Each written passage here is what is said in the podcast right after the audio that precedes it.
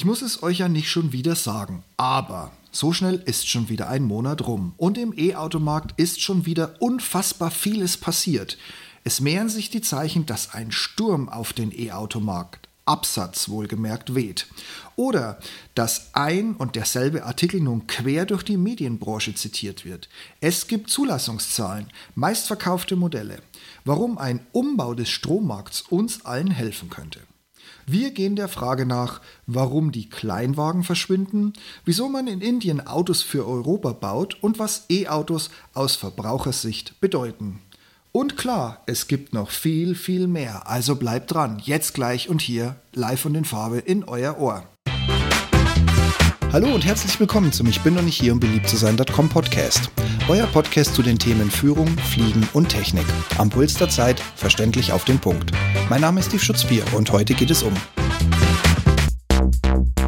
E-Auto-News und Zusammenfassungen. Ein Überblick über aktuelle Meldungen und was gerade so passiert. Alles passend und häppchenweise für den guten Rutsch ins neue Jahr. Das Handelsblatt berichtet erneut und wie üblich hinter Paywall, dass ein Absturz der Verkäufe an E-Autos bevorsteht. Auch wird wieder Professor, wobei ich glaube, er ist nur Doktor, wie auch immer, der werte Herr Dudenhöfer wird zitiert, dass sich eine Dürrezeit ankündigt, vorwiegend wegen der reduzierten Zuschüsse vom Bund.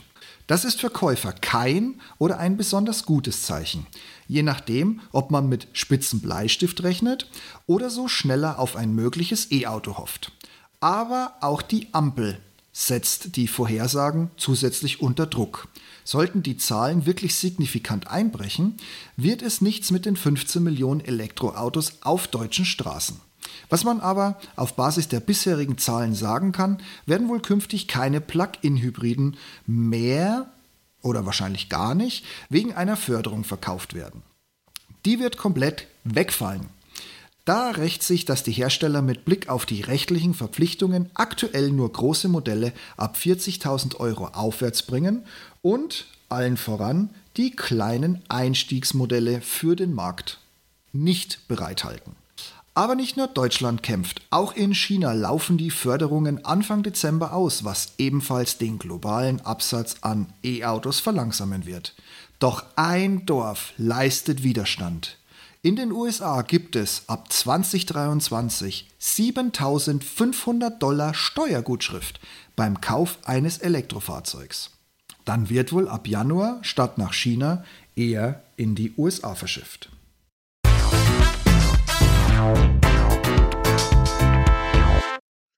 Hyundai mit dem geilsten E-Auto aktuell, dem Ioniq 6, hat Zahlen bekannt gegeben. Zusammengefasst ist der Elektroautomarkt auf dem Wachstumspfad. In den ersten drei Quartalen wurden über 75.000 Autos verkauft, davon über 21.000 elektrisch. Damit sind gut 28 Prozent der Zulassungen echte und reine E-Autos.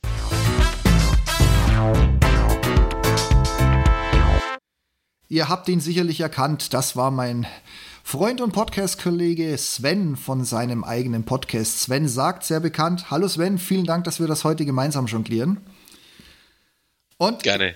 Danke dir. Ich spring gleich in die nächste Meldung. Die hatte ich nämlich im Blog, Link dazu in den Show Notes schon geschrieben. Wenn jemand auf einer Fahrt von Süden ins jämmerliche Hauptstadttheater 13 vollgepackte LKWs mit Tesla aller Modelle entgegenkommen, ist das ein klares Zeichen. Wundert also nicht und definitiv wohl auch keinen, dass Tesla laut eigener Aussage sein Model Y als meistverkauftestes Modell für den Monat auf Platz 1 gebracht hat. Und ja, wer unbedingt so eine Kiste will, schaut in die App. Ich habe es in Vorbereitung auf diesen Text gemacht. Einige Modelle sind zwischendurch immer mal wieder kurzfristig, naja, manchmal auch ein bisschen längerfristig, aber trotzdem innerhalb von wenigen Wochen lieferbar.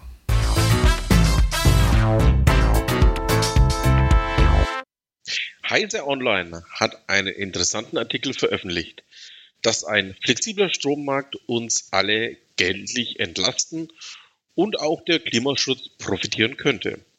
Dabei kommt das immerwährende Thema der bidirektionalen Ladung von E-Autos auch als Wärmepumpen und verteilte erneuerbare Energieerzeugung aufs Spiel.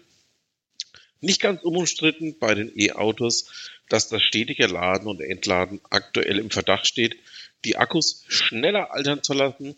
Richtig hingegen ist das Argument, dass Flexibilitätsoptionen benötigt werden, um zwischen Angebot und Nachfrage die Balance zu halten. Wenn euch interessiert, wo wir in Deutschland noch hinterherhinken und was in der EU angedacht ist, lest euch in den Link rein. Klar sind aber zwei Dinge. Wir sind jetzt schon zu spät und es wird ein Vermögen kosten.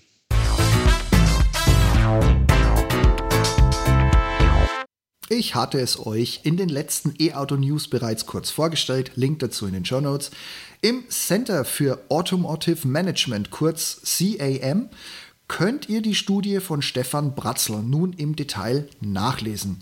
Dann habt ihr einen detaillierten Überblick, was zwischen Januar und September 2022 in Deutschland an E-Auto-Neuzulassungen gekommen ist.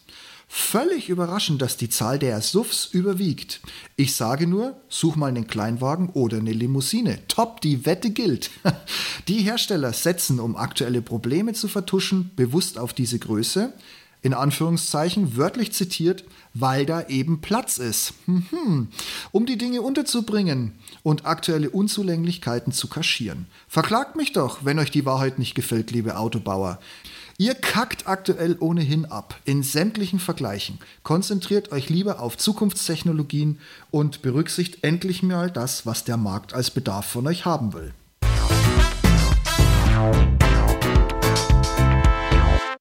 Dazu passend ein Artikel aus dem Handelsblatt, leider hinter der Paywall. Der, was auch ich bisher total unbrüchig gelassen habe, das Dilemma beim Verschwinden von Kleinwagen aus dem Angebot der Automobilhersteller erzeugt. Ich muss hier in der ja, ärmlichsten Hauptstadt der ganzen Welt morgens auf dem Weg zum Kindergarten nur rechts und links blicken und die Aufkleber auf den Kleinst- und Kleinwagen beachten. Essen auf Rädern, mobile Seniorenbetreuung, Abholung von eingeschränkt beweglichen Kindern und all diese Fahrzeuge haben eins gemeinsam, wenig Platzbedarf. Daher schnelle Parklückenfindung und nach getaner Arbeit schnell weiter in die nächste Querstraße. In Berlin lässt sich zusätzlich von den Amateurpolitikern und Quotentussis im Amt und ohne Würden von Stadt und Stadtstaat noch gut erkennen, wie dumm und von mangelnder Kompetenz durchzogen Verkehrskonzepte sind. Tut die Stadt doch alles, um die 1,3 Millionen Autos der 3 Millionen Einwohner loszubekommen. Und im Idealfall gehen die Einwohner mit den Autos und verlassen das Länderfinanzausgleichsarmenhaus gleich mit und finden woanders endlich fruchtbaren Boden und eine gewisse Erwünschtheit. Auch ohne 50er Jahre Charme, den man hier im Osten der Republik definitiv haben sollte. Aber ich schweife ab. Werft einen Blick in die Handelsblattartikel. Die Firmen die auf Kleinst- und Kleinwagen angewiesen sind, durch das Einstellen des Angebots in ihrem Geschäftsmodell und letztlich auch unserem Wohlbefinden zwangsweise eingeschränkt werden. Das kommt davon, wenn man immer nur auf Zahlen sieht und schob positiv mittlerweile den Ausschlag geben, etwas zu lassen, statt sich ganzheitlich seinem Markt bewusst zu machen.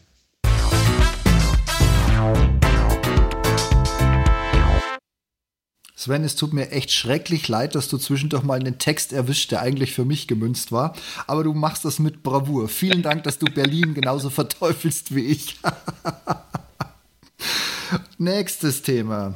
Dafür hat eine Aussage des Konzerndachs Stellantis, unter dem sich Marken, deshalb sage ich es nochmal, weil ich glaube, ich sage Stellantis, bei euch kommen sieben Fragezeichen hoch. Äh, kurzes Beispiel, unter Stellantis verbergen sich solche Marken wie Abarth, Alfa Romeo, Chrysler, Citroën, Dodge, DS Automotives, also die sportliche Variante von Peugeot, Fiat, Lancia, Maserati, Opel, Peugeot, Vauxhall und Jeep versammeln. Puh, das war eine ganz schöne lange Latte und ich glaube, es ist noch nicht mal alles. Müsst ihr mal googeln, wenn euch das interessiert.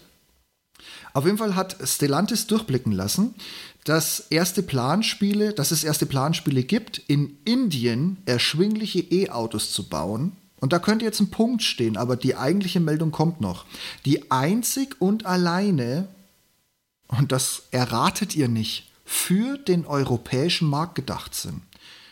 Puh, zumindest wurde dies vom Konzernchef im Beisein von Journalisten im indischen Tech Center so gesagt.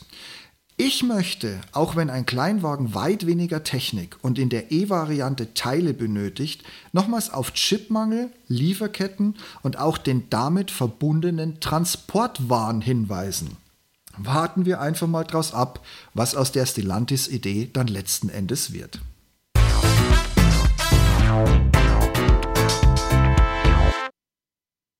Und nochmal Hyundai.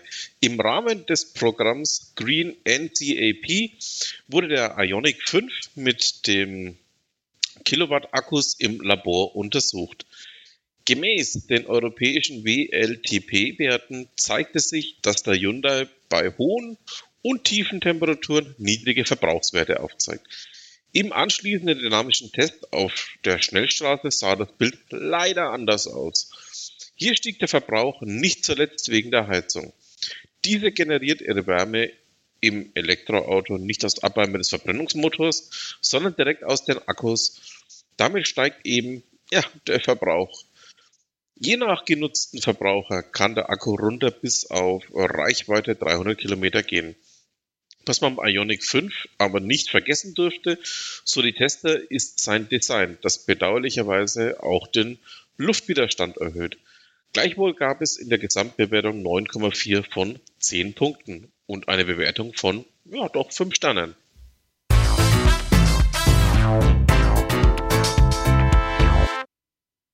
Jeder zweite deutsche Autofahrer, also knapp 48 Prozent, plant, innerhalb der nächsten vier Jahre privat ein neues Auto anzuschaffen. Immerhin knapp 25 Prozent können sich vorstellen, Link zu dieser Studie übrigens in den Show Notes, ein E-Auto zu erwerben. Allerdings, und das ist ein klares Ergebnis der Studie, liegt die Bereitschaft, auf ein E-Auto umzusteigen, weit hinter der, erneut einen Verbrenner zu kaufen. Allen staatlichen und Händler verpflichtenden Subventionen zum Trotz. Es wird also noch ein weiter Weg bis 2035 in der EU keine primärenergieverbrennenden Fahrzeuge mehr verkauft werden dürfen. Was für ein schönes Deutsch für fossile Brennstoffe.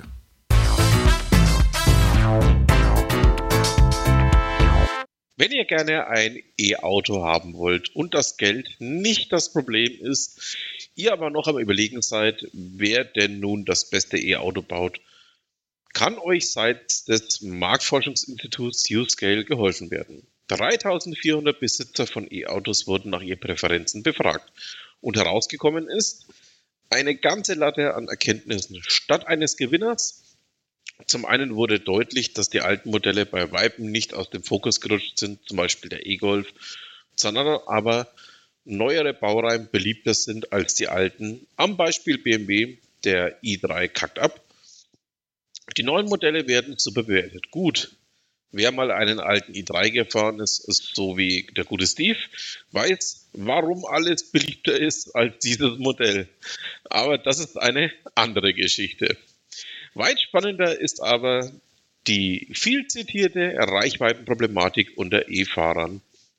Gar nicht so das große Ding mehr ist. Kurz aus der Umfrage entnommen, knapp über 40 Prozent der Befragten sehen das als Punkt, aber ohne dass sie von ihrem Hersteller her Handlungsbedarf sehen oder erwarten. Dass Tesla aus mir total unverständlichen Gründen bei der Marke den ersten Platz belegt hat, muss ich nicht dazu sagen, oder? Um, um es perfekt offen zu lassen, sage ich nur so viel. Polestar ist die Nummer zwei, Rest unter dem Link einfach nachlesen. Ich kratze mich bei einigen Dingen doch echt mal am Kopf.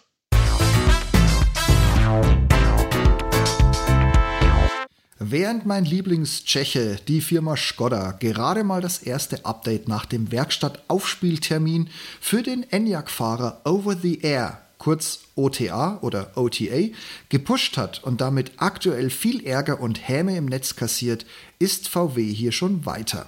Allerdings ist die neueste Version, was man aus den Foren und durch Gespräche mit den Vorgängen vertrauter Personen so raushört, auch eher hm, sogar gründlich in die Hose gegangen.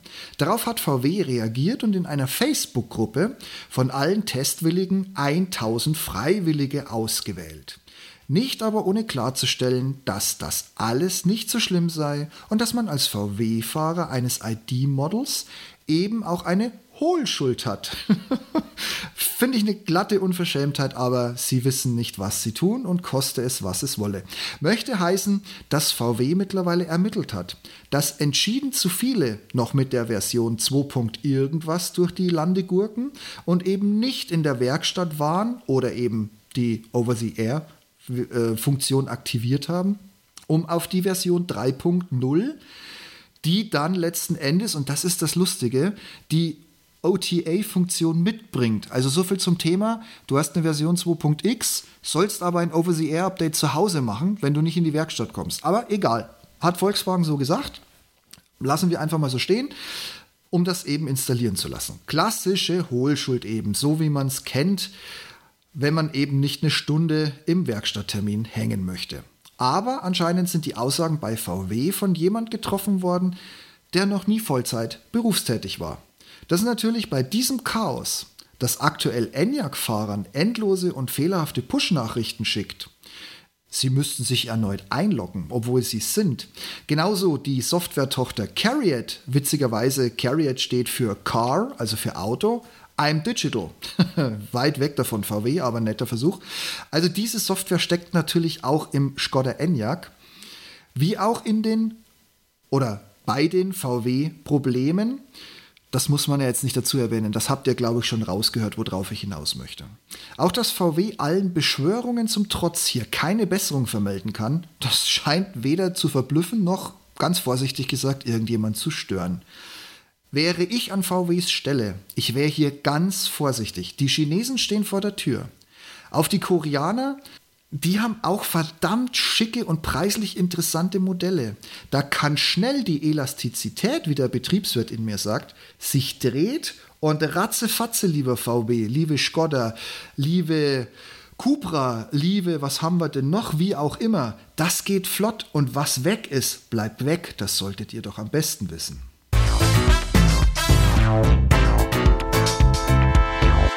Und nun zu einem vor ein paar Automobilepochen stehen gebliebenen Dummkopf, auch aus der VW-Familie. Hört, hört. Markus Düßmann, seines Zeichens hochgespülter Audi-Chef, hat in der Zeit bekräftigt, dass er weiter ein SUV-Modell wie dem Q7 oder Q8 halten möchte. Nicht, weil sie sich so Bombe verkaufen, sondern weil, ja, und so die intelligente Aussage, weil er sie schön findet. Wow, 2022 und man wundert sich, warum Frauen in der Branche nichts werden. Das steckt alles in einem Satz. Mehr muss man meiner Meinung nach auch nicht dazu wissen. Außer, so man, dass Audi auch zunehmend elektrische SUV anbiete. Danke. Ende des Interviews. Und sollte der Düssmann mal Zeit haben, möge sein Assistent Reifenabrieb und Feinstaub durch Bremssysteme googeln und am besten heute noch die kommenden neuen Grenzwerte dazu legen. In der abendlichen Postmappe für den Chef. Damit Audi auch nicht das, ja, man möchte es nicht anders sagen, verschläft.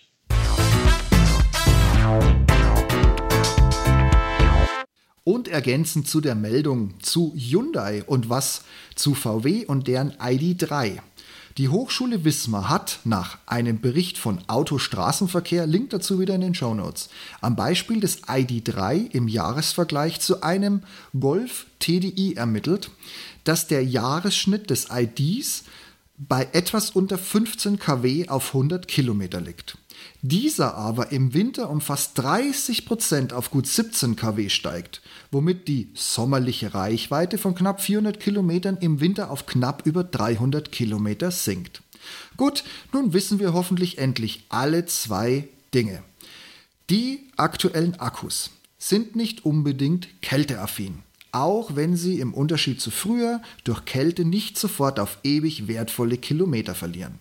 Und wer im Auto nicht frieren will, muss Kilometerleistung aus dem Akkustand opfern. So, Ende und aus mit diesem leidlichen Thema. Oh, und schon wieder VW. Der MEB, der modulare Elektrobaukasten, der an sich schon einen potenziellen internen Nachfolger hat, wird nun mit bis zu 1,5 Milliarden Euro aufgefrischt. Das soll Ladeleistungen bis zu 200 kW steigern und auch die Reichweiten erhöhen. Also werden wichtige Eckpunkte des SSP Scalable System Platform vorgezogen. Schade nur, dass hier nirgendwo Bekämpfung von Lieferengpässen und Chipmangel als auch bessere Software im SSP verankert sind. Das alles nebst endlich realistischen Marktpreisen würde die Kunden noch mehr freuen. Und wir bleiben in der Familie. Nochmal mein Lieblingstschechisch. Skoda übernimmt für alle E-Fahrzeuge, die seitens Skoda einen Liefertermin, also einen von Skoda auf der Auftragsbestätigung in schwarz-weiß hingedruckten Liefertermin bis Ende 2022, ich betone es nochmal, vertraglich zugesichert bekommen haben, die alte Umweltbonuszahlung. Wie gesagt, das geht ja auf der einen Seite um 1500 Euro runter, dementsprechend kürzt sich anteilig auch die Händlerpauschale, damit dürftet ihr in Summe, ich schlag's mal über den Kopf, glaube ich 3700 Euro so um den Dreh miese machen nächstes Jahr, wenn ihr euch für dieses Jahr drauf gefreut habt. Wie gesagt, Skoda muss es vertraglich zugesichert haben mit einem Datum, das auf 2022 endet. Dann sichert euch Skoda die alte Umweltbonuszahlung zu. Allerdings, analog zu dem Vorgehen bei VW, das im Internet auch schon für Furore gesorgt hat, gesorgt hat müssen hier auch die Händler kleine kooperative Opfer bringen, um dies umzusetzen. Wenn also dein Enyaq ein vertraglich zugesichertes Lieferdatum bis zum 31.12.22 hatte, aber schlichtweg nicht gekommen ist, sprich mal ganz dezent und vorsichtig deinen Händler darauf an.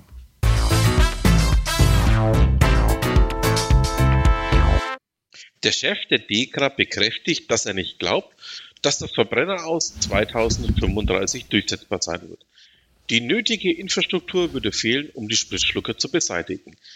Daher wird die DEKRA weiterhin Personal mit diesem Wissen einstellen und es auch intern halten. Und was ich immer sage, wir sind Autonation und keiner fährt seine Autos so lange wie wir.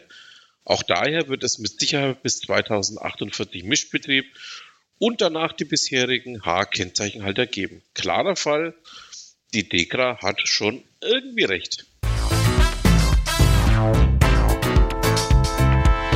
NIO, der chinesische Autohersteller, der auf Wechselakkus statt Ladesäulen setzt, hat nun weltweit die 1200. Wechselstation eröffnet.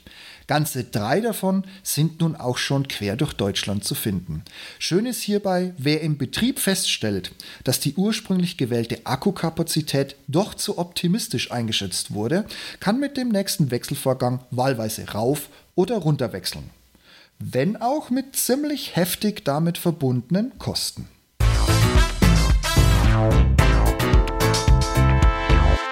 Ein Freund von Steve fährt einen Cupra Born und ist super zufrieden damit. Ihm widmen wir die nächste Meldung. Dank E-Autos ist das VW-Werk in Zwickau nun bei einem Produktionsrekord angekommen. Im Schnitt 1400 Fahrzeuge pro Tag. Das lässt sich sehen. Auch der öffentlich zugängliche Ladepark ist, so der Freund von Steve, eine Augenweite.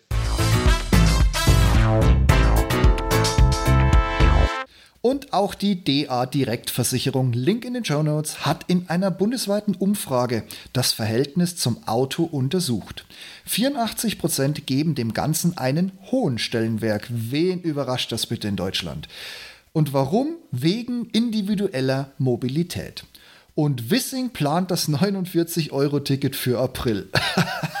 Ganz großes Kino. Apropos, in ländlichen Gegenden auch totale Überraschung, schätze ich mal schwer, sind es sogar 91 Prozent, die mit diesem Argument folgen. Interessant ist die Aussage, dass die wenig Nutzung des Kfz auf die hohen Benzinpreise zurückzuführen ist. Willkommen in Deutschland. Das ist die andere Seite. 40% äußern sich positiv über E-Autos, allerdings ist die Hälfte verschreckt ob der hohen Preise. Nun gut, die Zeichen mehren sich, dass die Käuferstreiks kommen, da sollen auch ein paar Schnäppchen machbar sein. Allerdings sind 70% immer noch davon überzeugt, dass das nächste Auto, Trommelwirbel, wieder ein Verbrenner wird.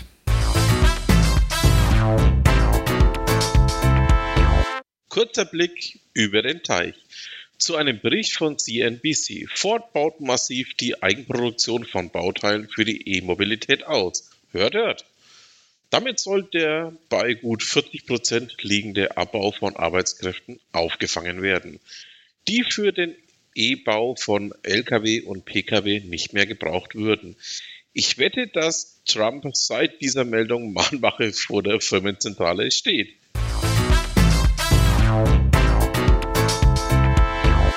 An sich hatte ich eine Meldung der Erhöhung der Kilowattkosten bei den Superchargern, ihr wisst Tesla, mit dabei. Doch mittlerweile hat der Twitter-Chef schon wieder die Preise gesenkt und sie dann bis auf Randzeiten doch wieder erhöht. Somit hat fast jeder Supercharger-Park mittlerweile seine eigenen Preismodelle.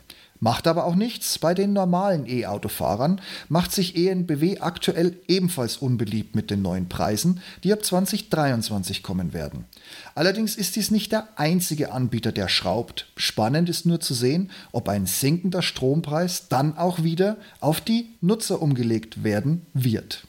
Oder wahrscheinlich eher nicht. Egal. Ach so, nochmal kurz zu Tesla. Die haben mittlerweile ihren 40.000. Supercharger weltweit in Betrieb genommen.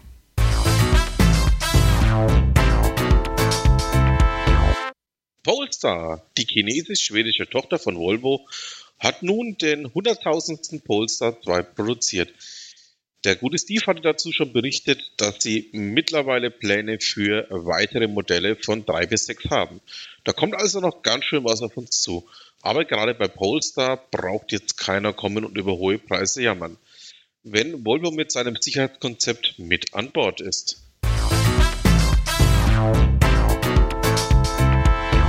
Und da ist dann noch der Münchner Autovermieter Sixt, der sich öffentlich rechtfertigen muss, ob seiner E-Auto-Großbestellung für die Flotte Tada, die aus China kommen wird. Laut einem Bericht der Autoindustrie, Link in den Show Notes, werden in den nächsten Jahren über 100.000 Modelle bei BYD bestellt. Dazu gibt es auch ein Interview im Manager-Magazin, Link in den Show Notes, ist aber trotzdem leider hinter der Paywall, das nun zusätzlich zu den europäischen Bestellungen bestellt wird. Ja, ist ein bisschen verwirrend, aber es ist so. Er hat in dem Interview wirklich gesagt, er kauft ja nicht nur Chinesen, sondern er bestellt auch noch deutsche Autos.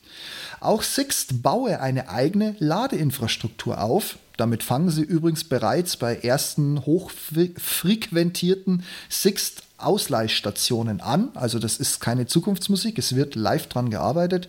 Und damit möchte man den Wechsel auf E Sixt-seitig eben auch beschleunigen.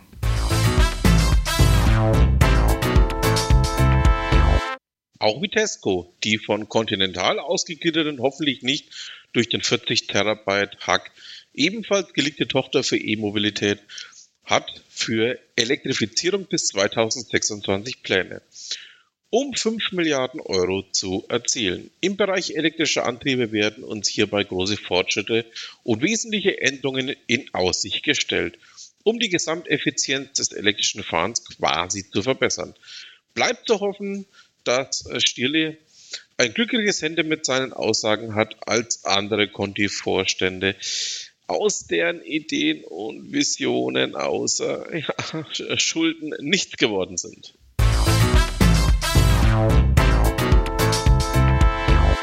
Und zum Rauskern habe ich noch einen kleinen Lacher für euch. BYD, also Build Your Dreams, die ihre Mittelklasse-Kisten in Deutschland zu einem 70k, also 70.000 Aufwärtspreis an den Mann bringen wollen, will wohlgemerkt nach eigenen Aussagen in 2023 eine neue Premium-Linie erweitern. Finde ich ein bisschen lustig. Ich habe das das letzte Mal schon gemacht. Ich hole noch mal aus für die, die es nicht mitbekommen haben. BYD hat drei Automodelle nach Deutschland gebracht. Ich habe sehr viel Hoffnung in BYD gesteckt. Als ich gesehen habe, dass die Kisten alle irgendwo bei 70.000 Euro anfangen, war ich sofort raus weil ich eben auch weiß, dass die Remimbi umgerechneten Modelle knapp irgendwie 30.000, 33.000 Euro kosten. Und jetzt wollen sie eben nochmal einen drauflegen und eine echte neue Premium-Linie erweitern. Wenn sie parallel dazu ihre aktuellen drei Modelle um die Hälfte verbilligen und damit auf Marktniveau ankommen, finde ich, könnte der Plan tatsächlich klappen. Das neue Logo aber gar nicht unter sechsstellig auf den deutschen Markt zu bringen, könnte auch für die tapferen Chinesen ein schnelles Aus auf ganzer Linie bedeuten. Wie es mit den E-Autos aus fernen Ländern so läuft, ich kann euch hoffentlich bald in einem Podcast-Interview mehr dazu verdeutlichen und wie schön es ist, mit so einem Auto hier durch die Lande zu fahren. Wartet mal ab und seid gespannt.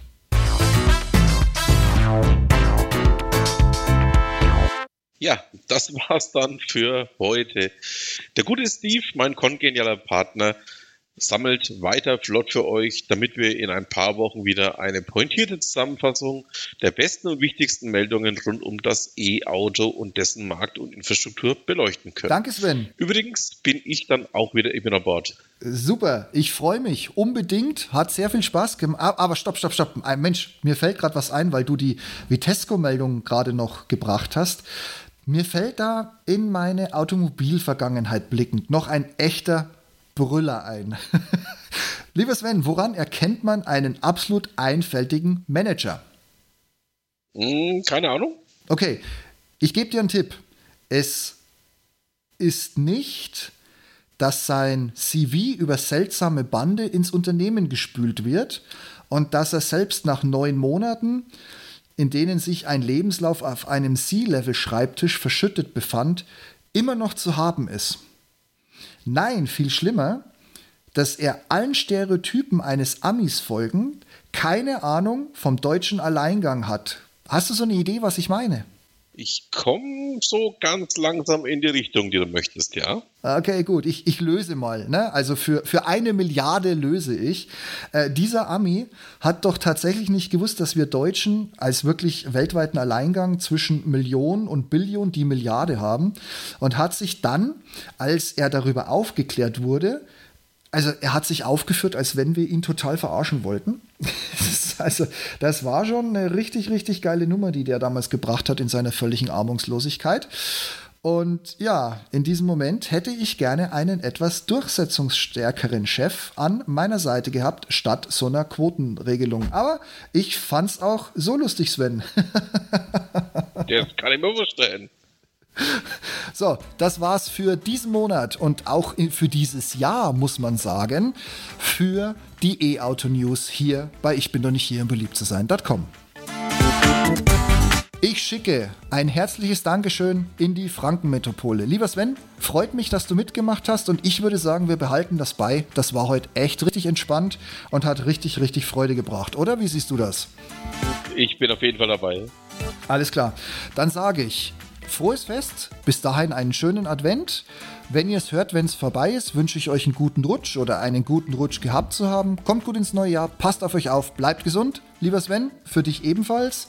Und wir hören uns. Macht's gut und bis zum nächsten Mal. Ich freue mich auf euch. Bis dahin, ciao.